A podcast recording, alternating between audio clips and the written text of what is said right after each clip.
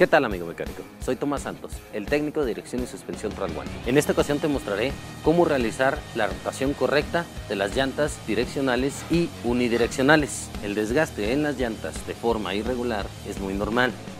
Esto lo puedes prevenir o aminorar realizando correctamente la rotación de llantas. Si tu llanta es direccional, lo único que debes hacer es cambiar la llanta trasera hacia enfrente y la de enfrente hacia el lado de atrás sin cruzarlas, ya que esto afectará el agarre del vehículo. Si tu llanta es unidireccional, es decir, que no tenga sentido de rotación, te recomiendo lo siguiente, del lado del piloto la vas a cambiar hacia el lado delantero del lado del copiloto. Y la llanta delantera del lado del copiloto simplemente la pones lineal en la parte trasera.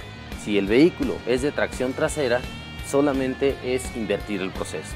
Es decir, la llanta trasera sigue de forma lineal y la delantera es la que cruzarías. Esto para minimizar el desgaste irregular en las llantas.